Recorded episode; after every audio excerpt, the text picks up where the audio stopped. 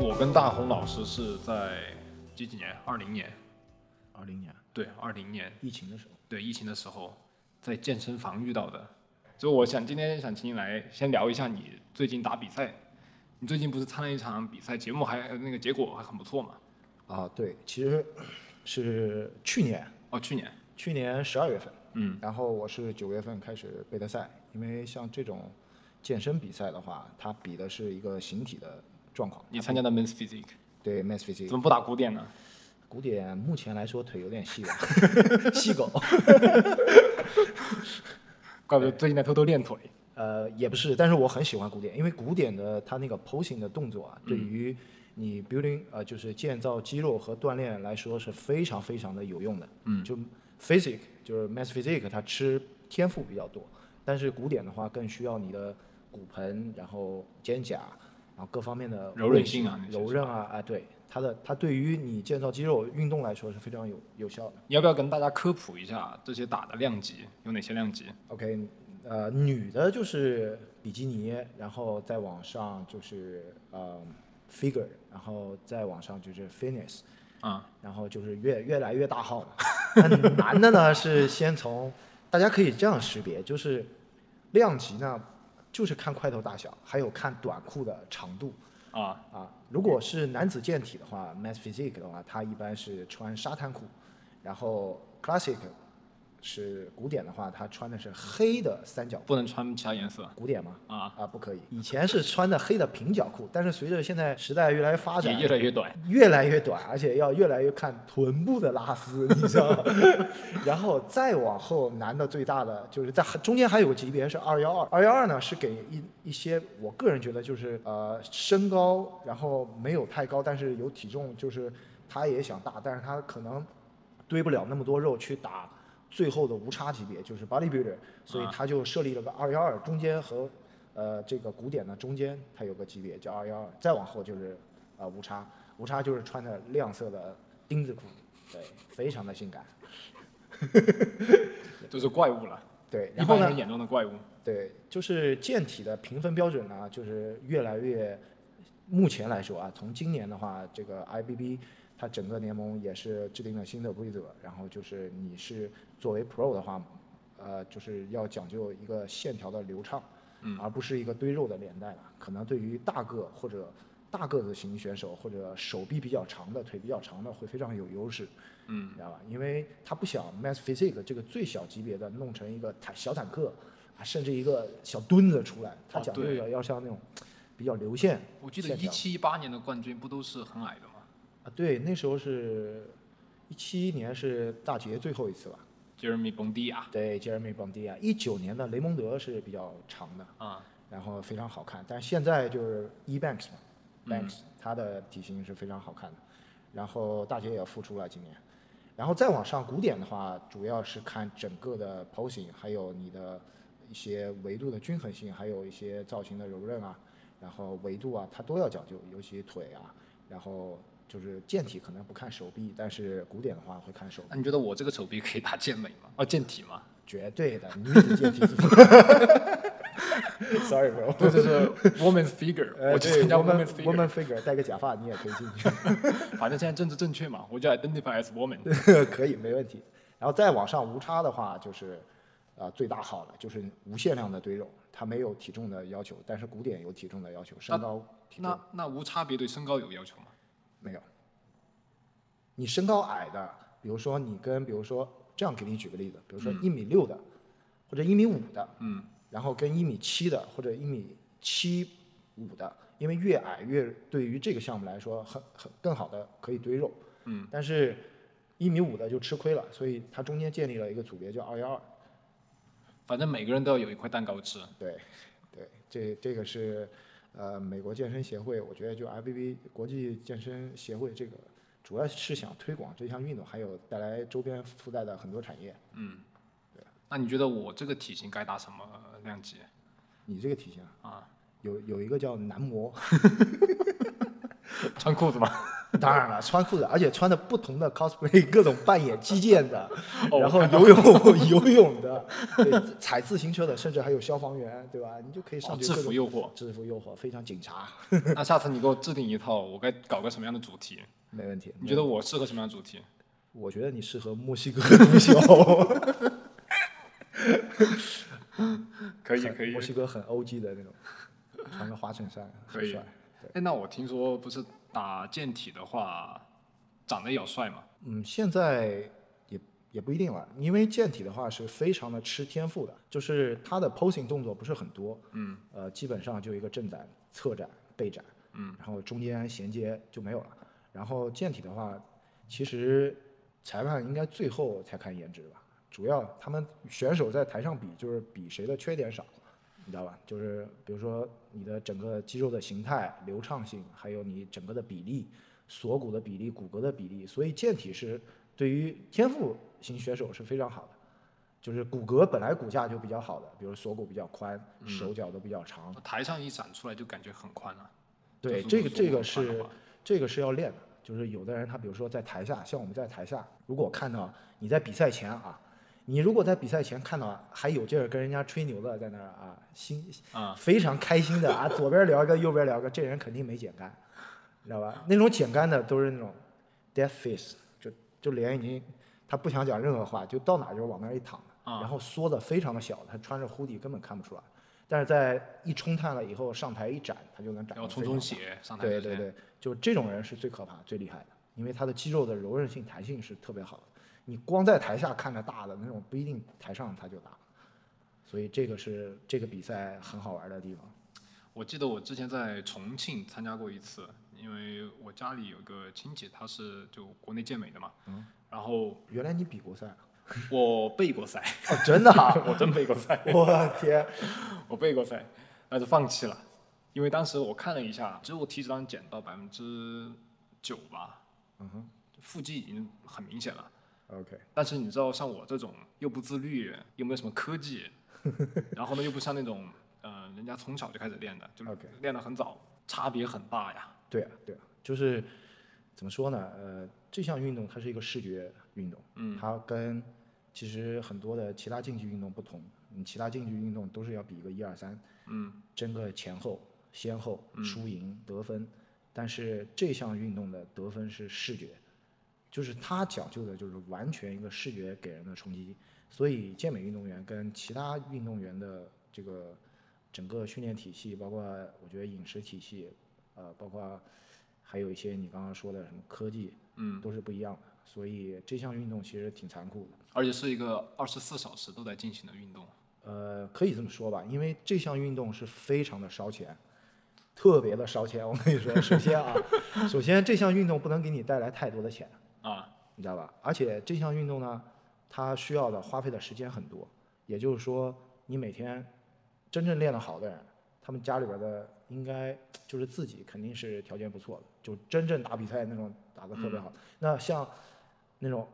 老老时代的那种，比如说啊菲尔西斯这种天赋型的啊，嗯，那我们不谈。但是基本上，你如果想玩好这项运动的话，其实你有足够的时间，你有钱，其实基本上，如果你想到达那种程度，我觉得是可以到达的，你知道吧？就是嗯你如果你如果想减脂的话，比如说你还想保持住你肌肉的形态，那嗯你需要花很多很多的时间在这个上面，比如说做有氧，嗯，吃饭，你要到点就吃饭，你要让你的身体像一部机器一样的形成一种定律，就是我到点了，我就开始往里面灌东西；我到点了，我就往里面灌东西，而且灌的是同样基本上差不多的东西，你要让身体适应。然后有的时候可能再讲细一点，就是碳水方面调一下，因为你你身体就像一部汽车一样，你不能让它一个匀速，你要时刻的去踩油门、松油门去调整，这样它会对各种营养是敏感的。你最终的结果就是为了站在台上那一瞬间，嗯，对吧？那一刹那就就是昙花一现，可以这么这么去讲。几个月的努力就那十分钟， 对，可能十分钟都没有，如果第一句就被 对啊淘汰了，然后但是你睡还要睡得特别的好，然后你休息要休息得特别的好，所以就是你又要备赛，又要工作，又要休息，其实真的挺难的。如果对于一个还是自然选手的话，就是非常的难。但是这个我觉得是真正的就是对于自己的一个考验，因为我也这样经历过，在二零一六年的时候，哦，对，那是你第一次比赛，对，那时候是我跟我洛杉矶的呃就是兄弟第一次比赛，然后那时候也是就是呃受了中国第一个 IBB Pro 乌龙的影响，然后他哦让我们、我和我兄弟一起去比一次试一次，因你为我是们跟当时跟他一起去的是吧？，对对，去零重力吧。然后当时是完全一个不懂什么叫比赛，什么叫减脂。其实就就你刚刚说的，我以前在 Ghost Gym 上班儿，然后我是在 Ghost Gym Acadia 做算那很个，大了。哎，算一个大型企业了， 真的是国家企业、国企单位。你是当时 Go Gym 的门面，哎，也不是，也不是，绝对不是焖面。然后后来我们那里也有很多测体脂的什么东西。当时我觉得露腹肌其实体脂平常很低了，对吧？啊，对于平常人来说的话很低了，但是对于比赛型选手的话，你不仅要露腹肌，你可能腹肌上面要爆血管，哦，真的吗？当然必须的，要不然你光露腹肌，你的腹腹外斜肌、你的子弹肌就是前锯肌，呃，腹直肌你全露出来，很简单。我减个脂，稍微比如说控制点水分的话，其实就出来。但是问题还要爆血管，那你想想看，你那个皮下水分就很少了。这个处理水分呢，也是一门学问，就非常的，我觉得对于比赛来说的话，其实很难。我知道的就是把钠给控了。除了这个之外，还有什么方法吗？那肯定有很多方法，比如说控钠，它可能呃，钠是一个非常，我腹觉得水的，非常普及的一个方法，就是它是这样的，呃，比如说你的身体在，比如说你呃九月二十号比赛，你在九月十五号的时候可能摄入高量的钠，让你身体里边的盐分比之前要多，这是一种方法。为什么呢？让你的钠去锁住你的身体的水分，然后这时候你开始疯狂的喝水，为什么？就开始排水，排你钠锁住的水分，你知道吧？就是钠会把你身体的锁水分锁住，然后你再喝那种 alkaline water，嗯，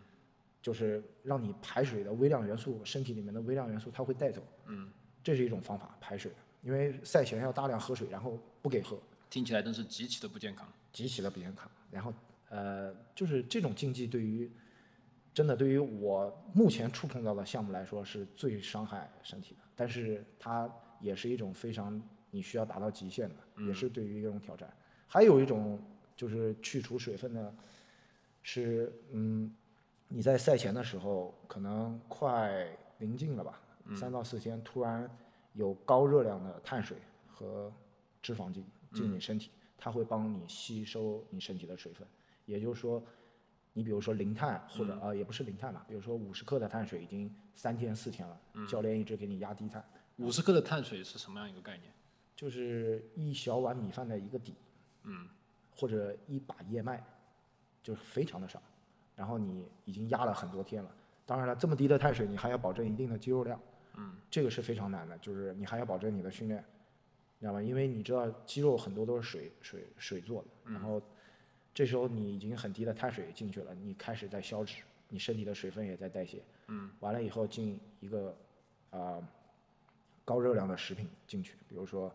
啊、突然来一个 cheat meal，、去嗯让你这些东西去吸干你身体里面的水分，这也哦是一是这样用的对对对，这个也是一种，就是有很多种，然后包括还有所说的科技，啊、他们都有你讲一讲科技呗，科技怎么让你科技这补个水这个话题就是比较敏感，但是对于健美这个项目来说，我觉得是很普通的，因为科技分很多种，比如说啊、有睾酮啊、类固醇啊，它分很多种。其实笼统来说，科技就是帮你做出状态的东西，嗯，你知道吧？就是医美，很像很像一个医美的东西，它不能完全，我个人觉得啊，这个东西不能完全的在你的就是运动的生活当中，嗯，就是你去建立肌肉，你去怎么样，你要建立良性的肌肉的话，你不能依靠于科技。但是比如说你要上台比赛，你去参加的是这种国际比赛、大型比赛的话，我觉得科技对于这种比赛型选手的话是应该是很正常、很 normal 的事。还有一个就是科技呢，这个东西呢，就是啊、对于对于一些职业选手来说，其实是非常非常的痛苦的。他们，你想想看啊，如果你自然自然备赛的话，嗯，你是一个自然的生理代谢，对吧？嗯，你在减脂，你在呃把水分除掉或者怎么样，你都是一个自然的状况。那嗯现在非你肌肉自肯然定了，你你肌肉肯定会憋，你肯定会比比较的干瘪，然后你上台就是一个自然的状态，就是你身体里面觉得它你需要那么多肌肉，它才会会 keep 住那么多肌肉，对吧？但是你有外援科技进来的话，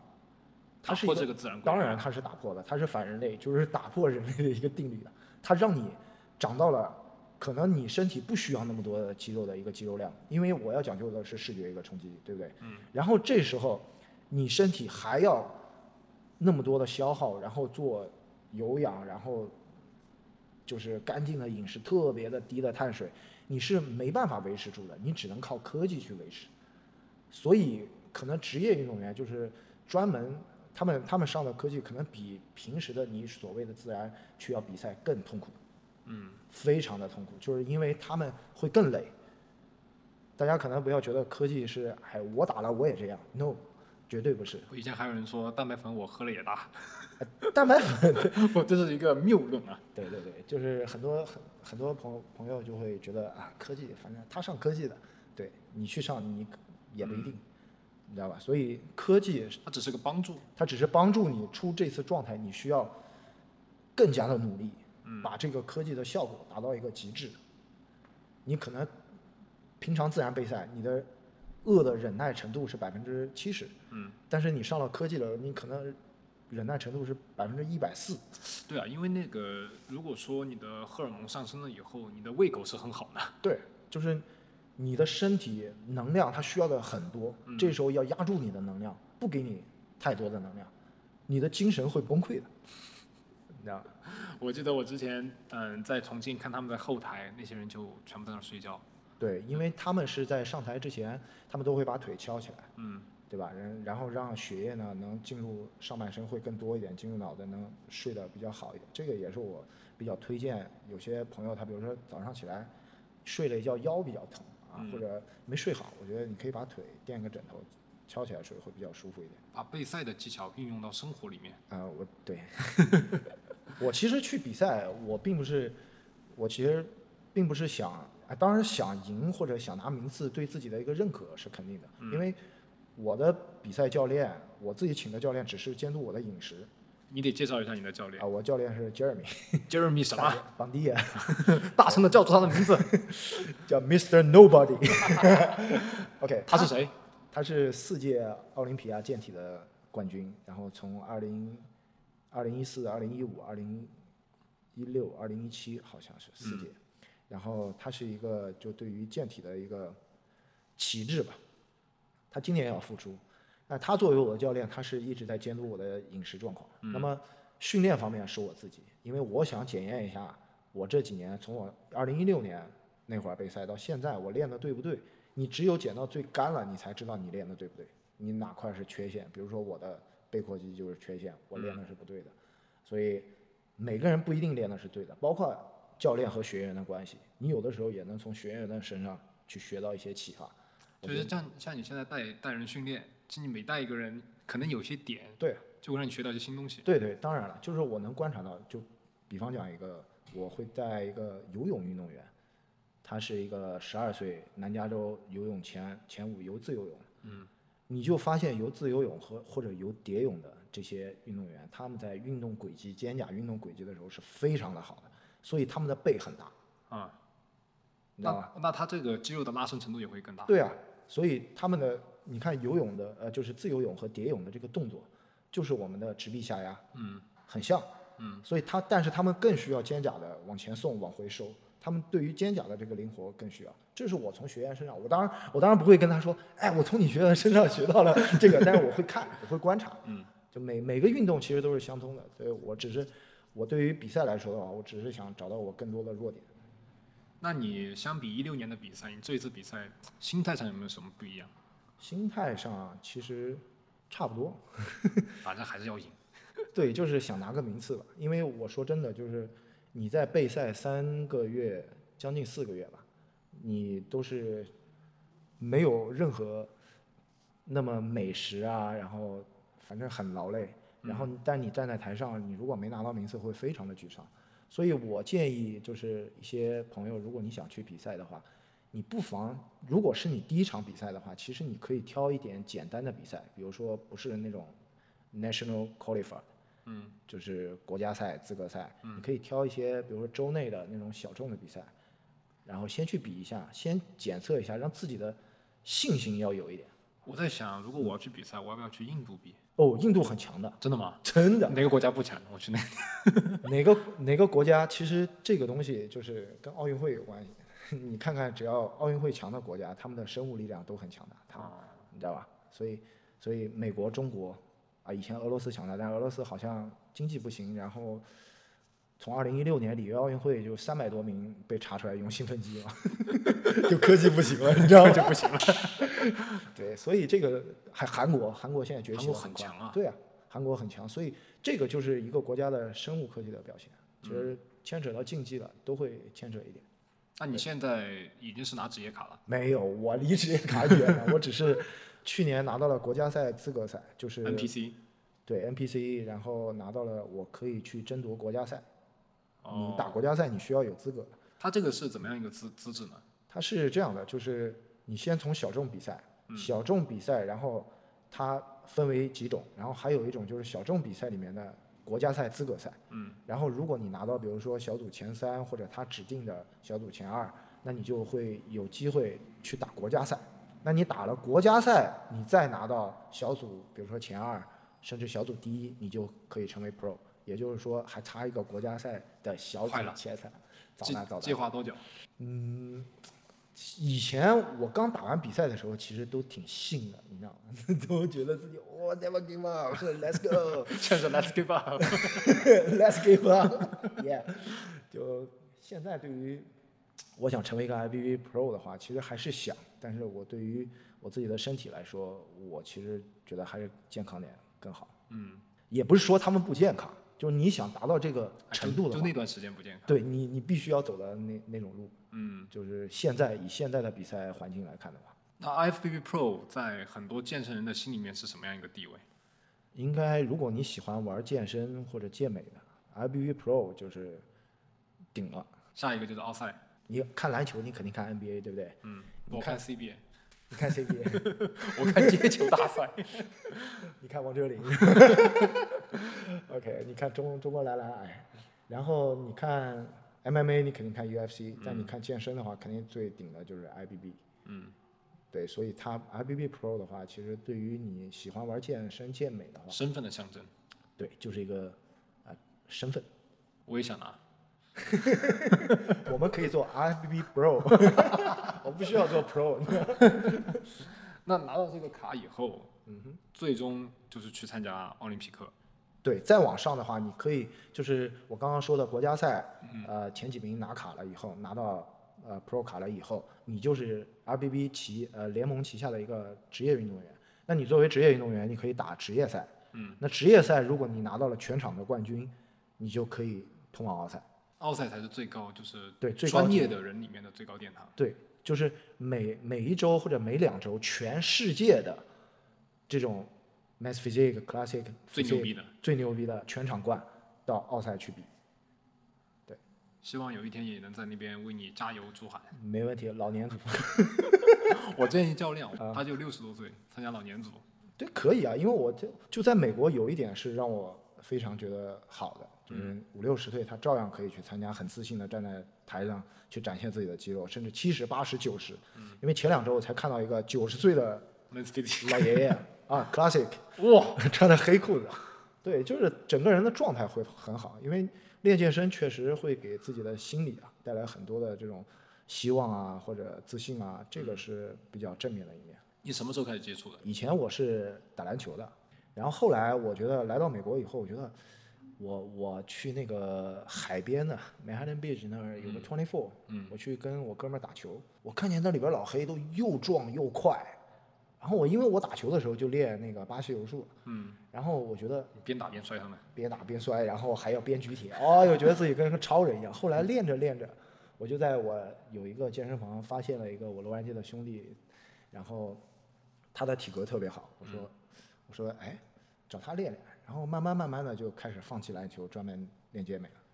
很多人都是因为篮球，然后 菲尔西斯也是这样。 其实很简单的一个道理，就是我那哥们儿，就我那兄弟，他是这样跟我说的：啊，你走在路上，你如果练得比较好的话，你穿衣服会很帅。嗯，但是你走在路上，你不能跟人家吼吼哈嘿、 巴西柔术或者 crossover 了， 对不对？我说哎，心里一想挺有道理的。然后后来我就开始好好练，因为我我从小就是运动员，我从小学我六岁七岁的时候就是运动员，小学一年级的时候。然后我对运动的这种执着吧是非常执着的，就特别喜欢钻研，钻研也不怕苦。嗯，就我很喜欢钻研一项东西，比如说篮球，我就把它钻研非常的非常的透，然后悟了。认识这么多年还我们还没有斗过牛。斗过牛，下次斗一斗。但是现在感觉这个胸和背已经斗不了了，投石车了，你知道吗？不，现在投不了篮了是吧？对，现在胸太大了。现在估计就是投石车，因为篮球和健美是相冲的，嗯但是篮球和拳击这些是相相辅相成的，嗯就运动它有相通的，但运动也有相克的。对我我这些年就明显感觉到跑不动，然后呢、嗯不灵活了。我之前是一百五十磅，哦嗯哼，我当时还打羽毛球嘛。哎，我跟你说过没有？我是对对对国家对二级运动员，啊，对对很灵活的那个时候。对，其实有的时候不一定你块儿变大了，你跑不动了，这个就是在我现在研究出来的，就是可能你的移动功能，包括你的灵活性有所欠缺。但是其实我以前练篮球的时候，就是我一百四十斤是一个速度、平衡感和柔韧性，还有协调。但是我要让自己长到八十公斤、一百六十斤，我还有同样的速度、爆发力和柔韧，那我就牛逼了。所以我当时练篮球的时候，我就这样练的。但是比如说练肌肉也是的，就是你在肌肉增长的时候，你的拉伸灵关节灵活性是非常的重要的，要均衡发展的。那那个时候你健身还没有想过要去参赛这些吗？没有，当时就是比利时啊，就是爽，哎，我我之前 就是健身房一只手一百二哑铃咣咣往上看。哎，我觉得都每个人都有个这个过程。对对我当时觉得一定要举得重，对然后呢，就很多人看特别硬拉，我拿四片，哦看旁对对边那个对人三片，我拿四片。对对对，然后其实这个东西对于你建造肌肉来说是有一定的好处的，嗯，就是如果对于自然健身选手的话，其实是有帮助的，嗯，但是一定是要在正规的动作情况下，有的时候你可能借力动作不对，很容易受伤，嗯，啊，这个这个东西是和和你之后慢慢慢慢你会练了，去找肌肉感觉是一个相辅相成的。你有一定的力量基础了，你才可以去找很好的肌肉发力感。这个东西肌肉你把它纵向剖解剖的话，比如说我推得重，我拉得沉，蹲得也重，你很多时候是憋气的。憋气的时候，你的血管是绷紧，也就是说你的血液全在血管里面，嗯，对不对？也就是说你的身体是一个易拉罐，嗯，但是你这时候呢，你的肌肉参与没有你把气全部吐掉那么多。嗯，你如果气全部吐掉了，就像我那天这个这个启发是我有一次献血，我就看那个血袋，嗯，你知道吗？你血冲进去的时候，那个血袋膨起来了，嗯膨起来了以后，它有重量的，它能承载重量，但是呢，对于血袋承载不是很多，对于里边的血承载是多的。但是如果你把这个血去除了，嗯，血袋就剩一点血了，它就干瘪了，那承载的重量就是这个血袋。哦，这个就是很像肌肉的原理。所以我以前力量，比如说我在练的时候，我很多都是憋气啊。你发力的时候，你把气慢慢随着你发多快吐多快，嗯你就像自比比方讲自己就是一个血袋一样。嗯你想想看，你你的血袋，你把血全部吐掉了以后，就冲掉了以后，你的肌肉是练到是最多的，嗯，它的承载的力量是最大的，而且你的心脏供血，你你想想看，你把气，你随着自己可以试一下，你把气全部吐掉以后，你的核心也收紧了，你的血到哪里，你运动哪里肌肉，它就到哪里了，嗯，对不对？你可以自己回家试一下，但是你憋气的话，你是浑身都硬，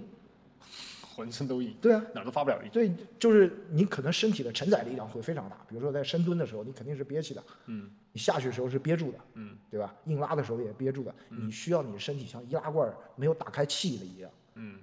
但有很多，比如说你要做肌肉锻炼的话，那更好的就是这个运动轨迹是随着你这个动作，比如说收放、发力的时候把气全部吐光，蓄力的时候把气吸进来，发力的时候把气吐光，你自己就像个气阀一样。对，就很像引擎，对吧？你要吸气进来。对对然后呃，你这样一说，我突然想到了，就是说那种爆发力，对，像拳击，他们都是很快的出拳，对对这对样子，你必须的，就是你你在打拳的时候，或者你看见我这我这个也会跟我学员举例的，嗯，你看他们在出拳速度的时候，肯定是嗤嗤嗤嗤，他也在吐气，他也在很快吸气，嗯对吧？你看很多 MMA 运动员，他们都做这种很强烈的无无氧就缺氧状况下面的运动，比如说他戴上一个呼吸罩，嗯里边是非常稀疏的氧气，不是大嘴张个口就能那呼吸哦那的，样在跑心步率会很高。非常的高，然后对于心脏你长时间这样来说的话是不好的。嗯所以你看很多这种练健美的，他们心脏其实也也不是那么那么好，肌有肥的大时候有的时候心壁比较厚，但是心壁比较厚很正常。嗯，就对于一个，但是有些人他可能不适应，每个人身体不一样，所以所以这个得看个人。比如说我每个人他比如说脸一红，他就可能啊真没劲儿了，但有的人大汗淋漓他还有劲儿，这个就是身体的泵血感就不一样。你刚才说这个嗯高原的这个无无氧面罩是吧？对对，是这样叫的 吧？应该是吧？也不知道。 但是我只是研究看过。对，因为我看有很多类似这样的产品啊，就比如说以前是给专业运动员用的，嗯哼，咱们先说这个无氧面罩，嗯哼。那么现在它在市面上都卖，就现在很多普通人，嗯什么都不懂的也去买，啊哈也去用，以为哦就会对身体好。那这只是其中一个产品，那还有很多，比如我看束腰、哦腰带，哦，OK，对吧？就你你有什么看法呢？对这个东西？呃，我看过人家戴着那个无氧面罩，如果你做 lift 或者 push，那你就 自杀了。啊，讲的有点严重了，就是也得看个人啊。但是对于我来说的话，我觉得这是不健康的，因为你在做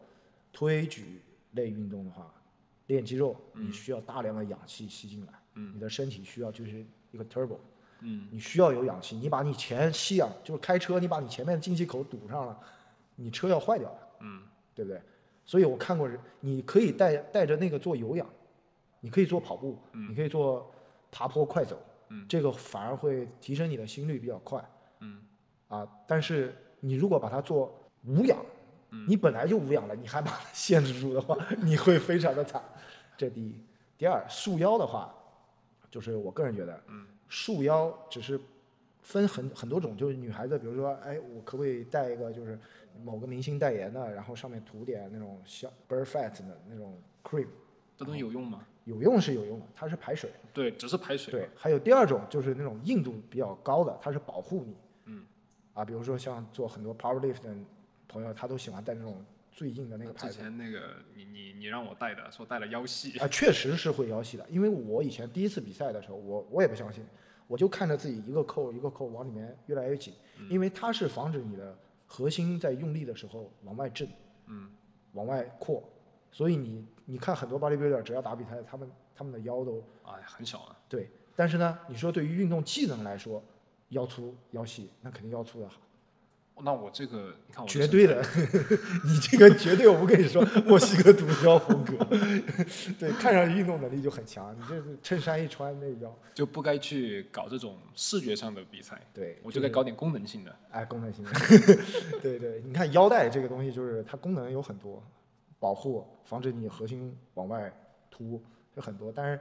你看两两种体型就能看出来，一个 MMA 运动员，一个健体运动员，嗯，完全两个概念。你看 MMA 运动员他们在上台称重完了以后，就是然后会做一个那个 front b y 啊那个 bicep 那个双掌肱二头肌。对，然后跟观众吼叫一下那个嗯康纳麦格格那个照片，你可以看一下，他们的背或者 c h i m a y e v c h i m a y e v 你看他们的背和腰是一样宽的，嗯他所以他们的躯干的力量是非常的大的。其实这个对于人类运动来说的话，就是人的运动来说啊，是功能性比较强的。这我个有一说一啊，我真没受过伤，我的嗯对吧腰，对啊，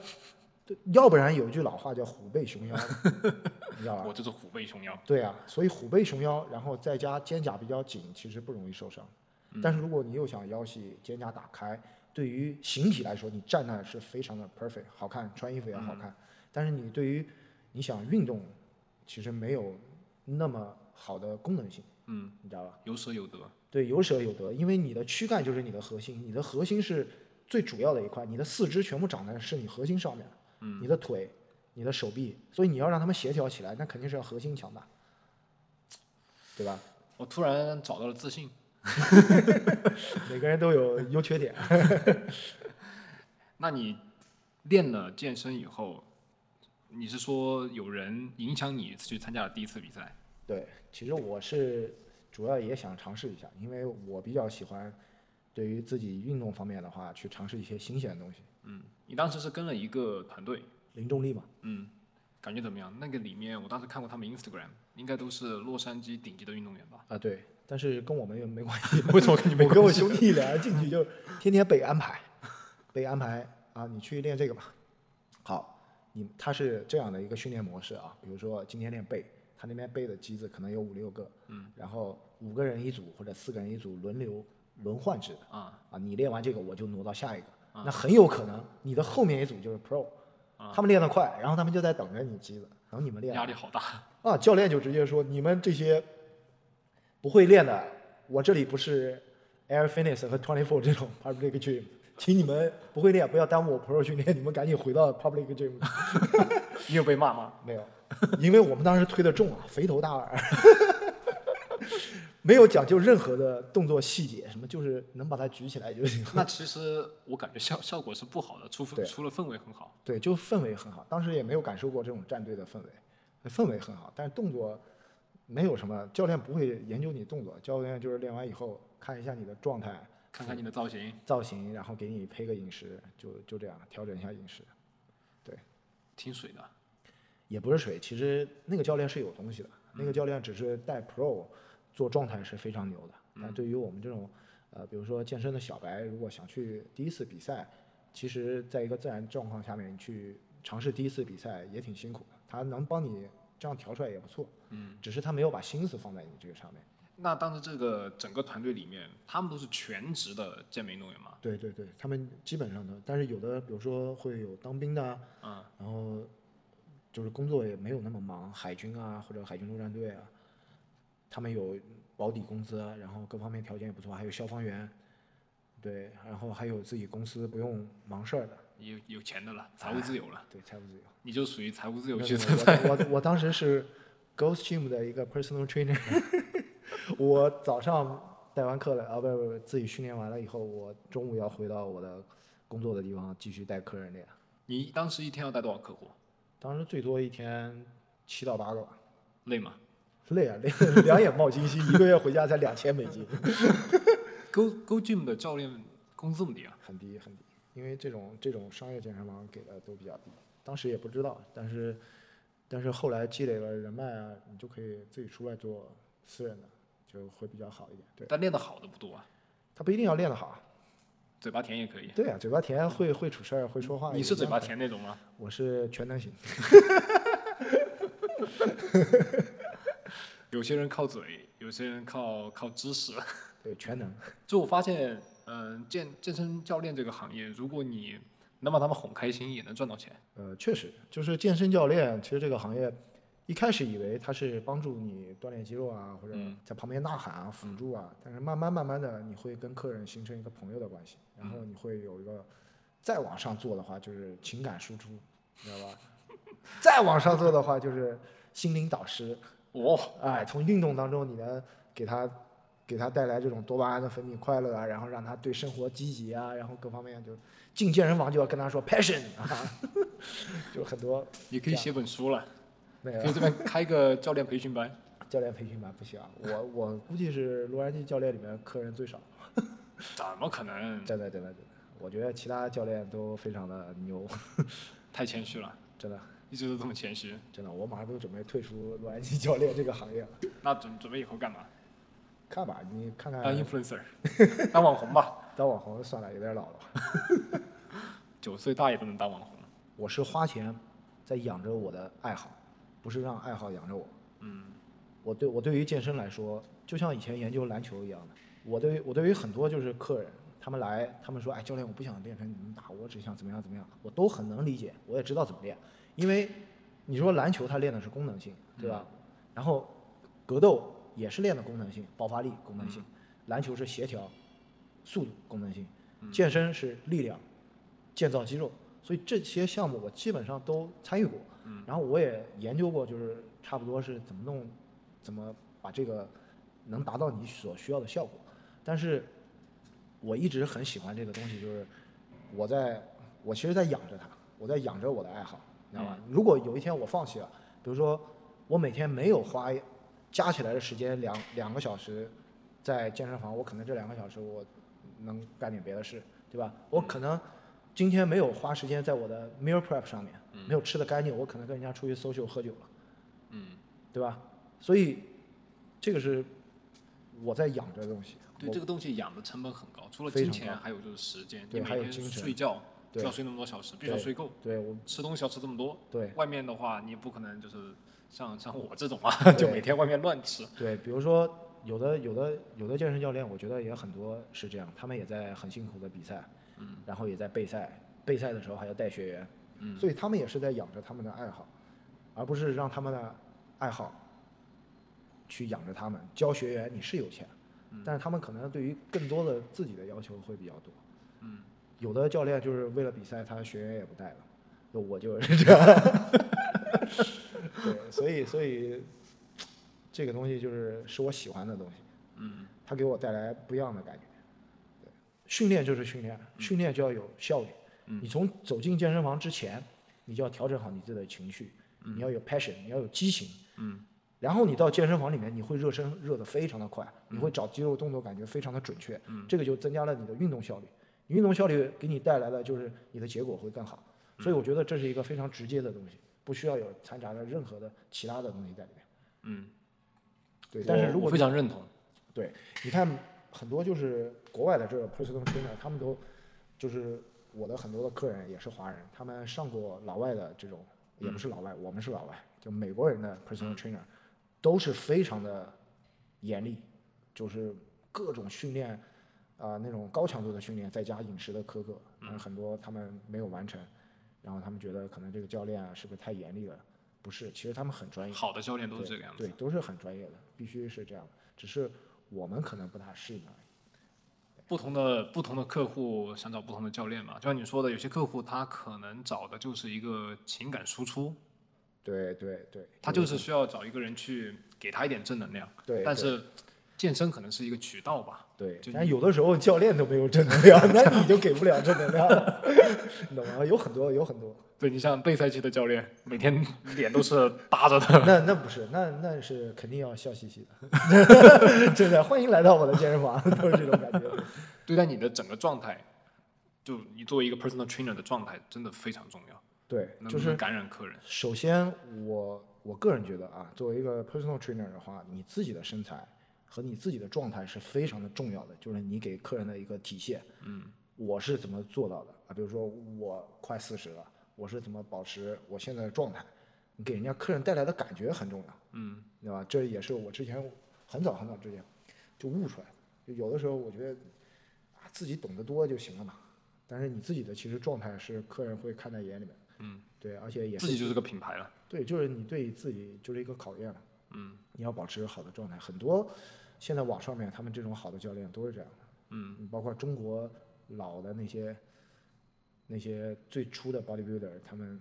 这种状态都是非常好的。嗯对，我说我觉得自律吧，有的时候说的简单点是个贬义词。我个人觉得，怎么说？自律有的时候你觉得你有毛病了，你才自律，对不对？你要如果所有生活习惯都非常好，你这个不叫自律。嗯自律是自己要控制自己，我对不能这样，我不能这样，我不能这样。你当你脑子里面潜意识里面就没有这些东西，嗯。对吧？你就不存在自律。那自律它有的时候是褒义，有的时候也是贬义。我其实对自律这个话题一直都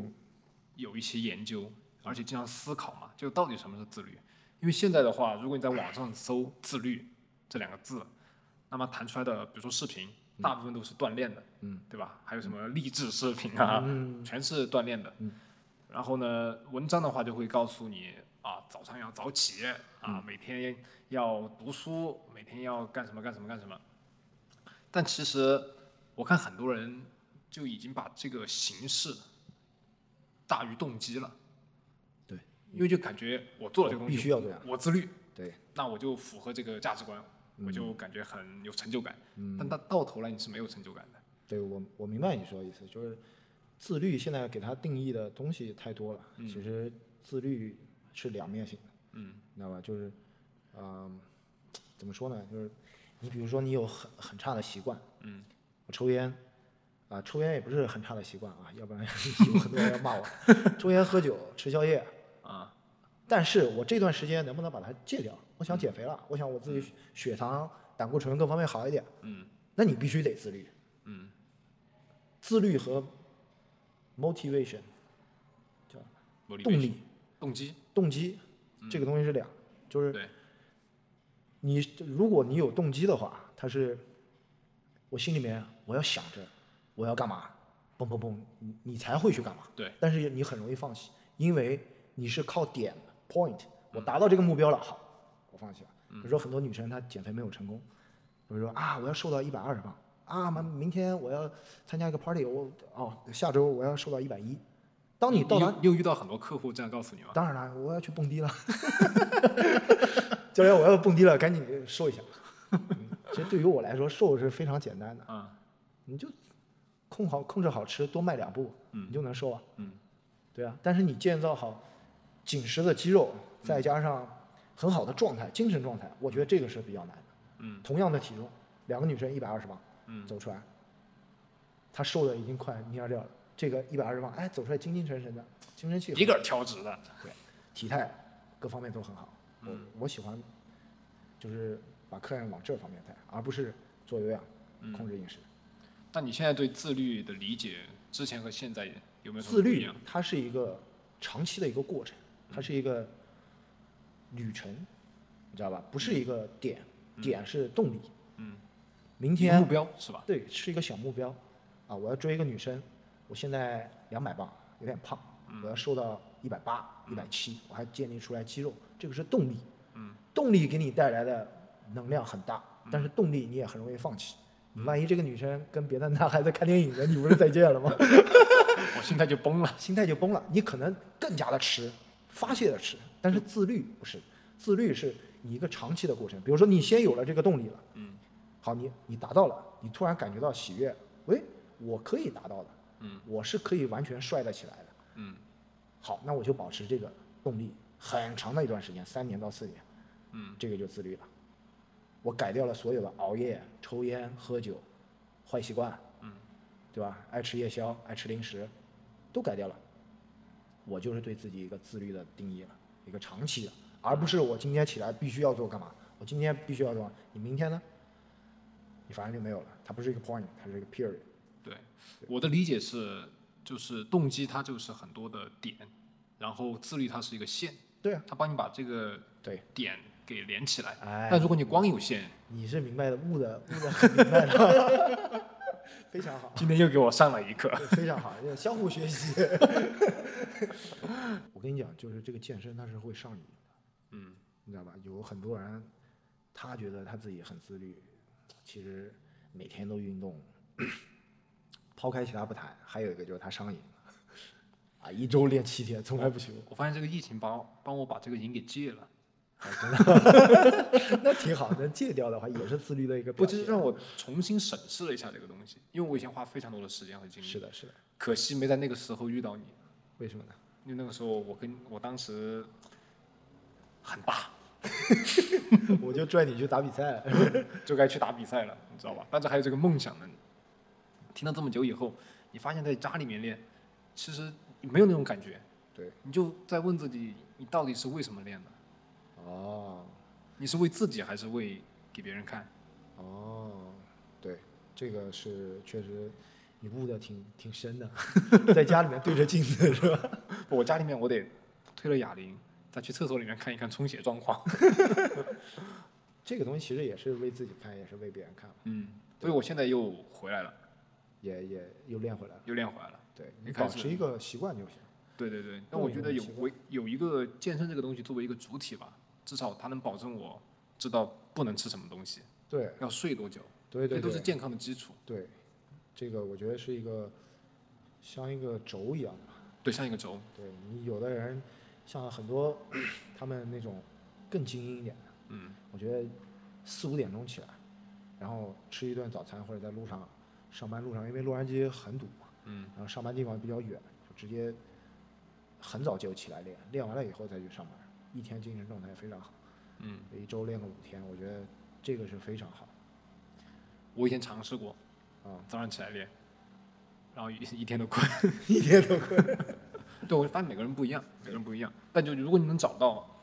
最适合你的那个时间，对，就是有的人他下班以后特别倍儿精神，嗯，有的人他上班之前，每个人不一样。你是多久？我都是随时练。我是喜欢上班之前，哦，就我最有精力的时候，代谢最快的时候，我去放在我的最喜欢的东西上面，然后我再去上班，我会更有精神，我不会觉得困。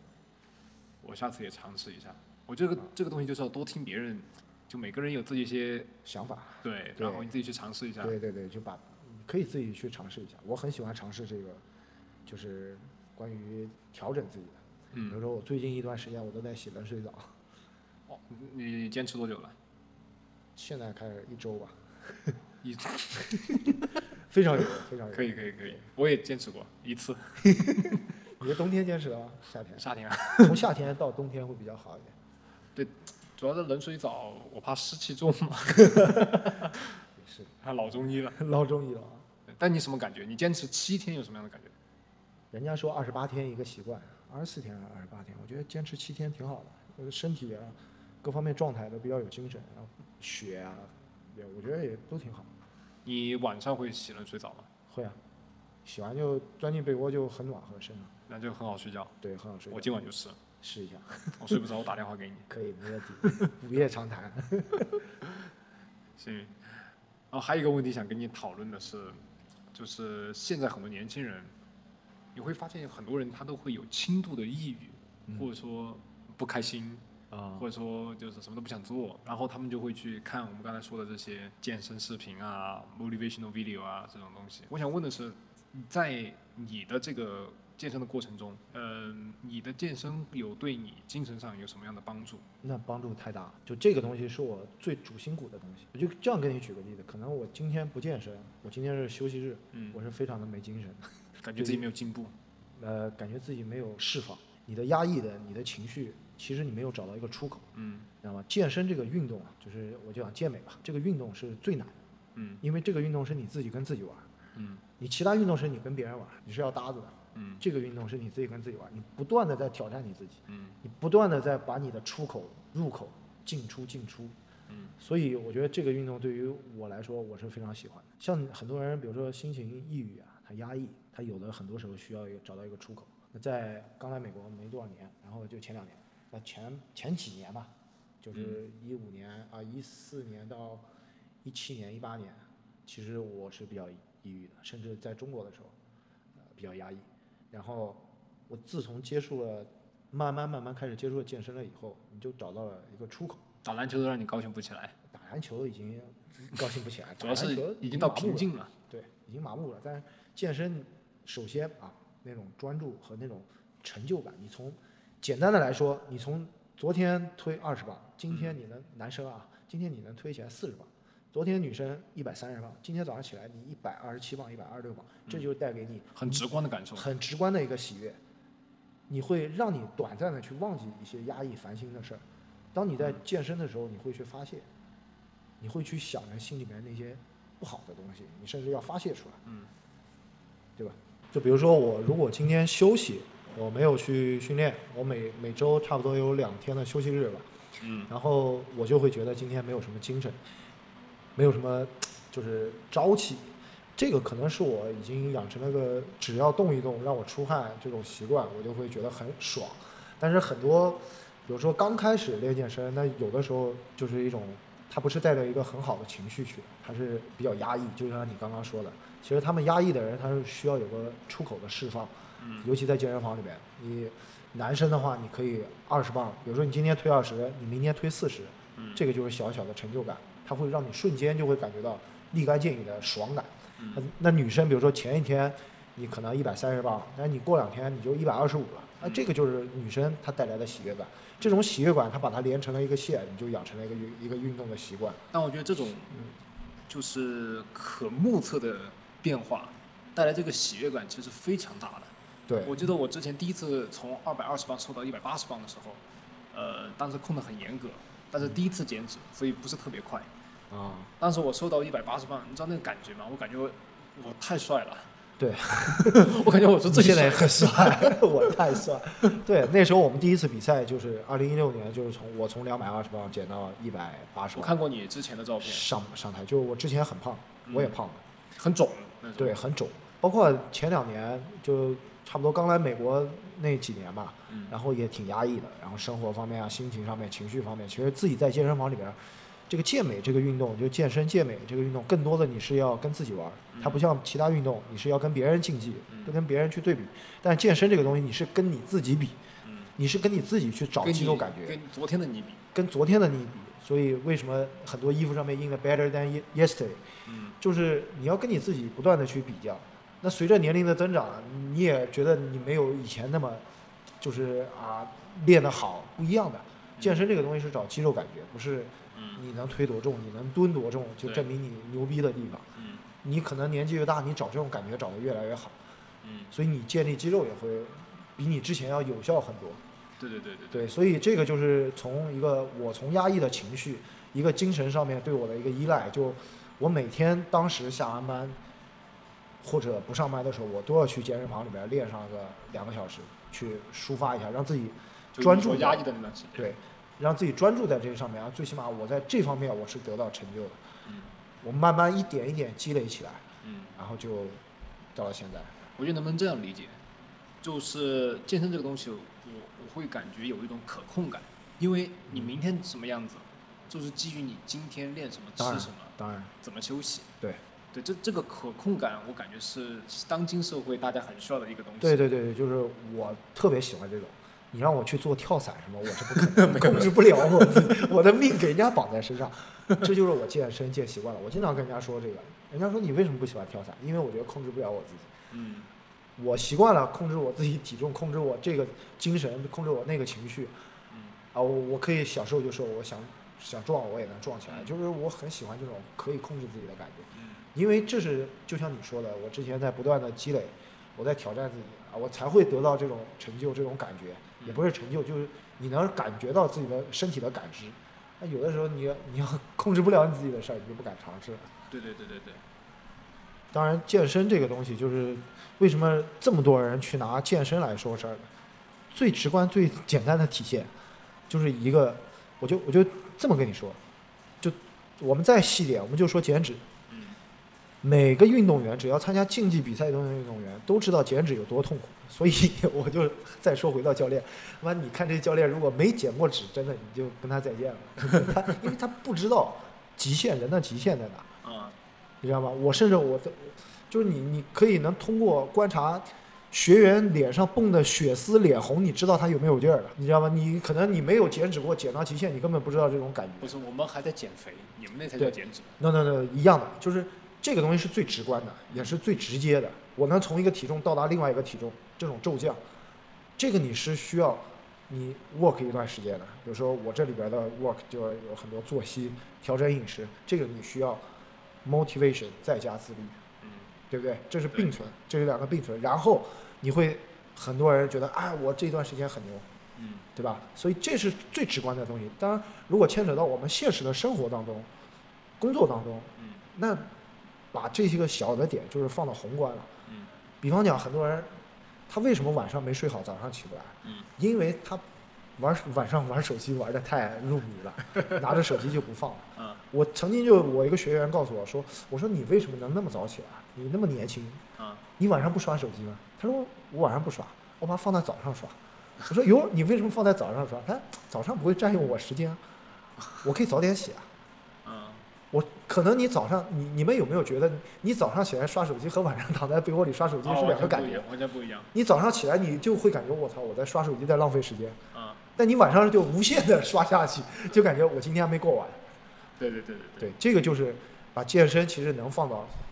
我个人觉得就是你的生活的一种习惯当中了，嗯，你不断去调整自己啊。就就像你在参赛的时候，这些很多的小技巧，现在你也把它用到生活里 面。对啊，对，必须的，嗯，我都是运用到生活里边的。下次要专门给我搞一节课， 我要来听听课的。呃，没事，我今天等于跟你 已经讲了那么多课。哦，在在其他内容就要付费了，是吧？ 付费内容。就其他就是一些练的东西了，啊就是一些练的东西。但但是我觉得联系到生活的，就是再举个例子，就是我们每天睡觉八小时，嗯你平时就十六个小时。嗯你如果一天忙了工作，你没时间刷手机的话，嗯你其实回来吃饭的时候，或者吃饭的时候，其实我觉得应该多交流，跟你身边的人交流，对我对，我跟家人、跟你的爱人、跟孩子，嗯而不是在 social media 上面交流。是对，我其实看有一次，嗯、在在一家麦当劳还是哪一家快餐，有一幕让我挺心酸的，嗯就是一个爷爷带孙子去吃饭，嗯，啊，孙子就一直玩手机，对，因为随着时代的发展，现在手机真的是太容易看到世界，嗯也太多东西可以看了。嗯但是我们现在，我那时候在美国大学社区大学学的就是 social media 这堂课，啊，就是讲怎么缺乏了现在人与人的交流，而是在网络更多的网络上面的交流。嗯然后，反正这我觉得这这是不大好，嗯，就是更多的其实应该是人与人的要交回流，归真正的教育，对，回归真正的交流，嗯。应该 organic。今天很高兴能跟大红老师约出来啊，约了其实约了几个月了，今天终于约出来了不，好意思，不好好意思好意思，大忙人。不好意思。对，反正今天很高兴，请到请到大红老师啊、跟我们讲了这么多，然后呢，希望以后常来做客。没问题。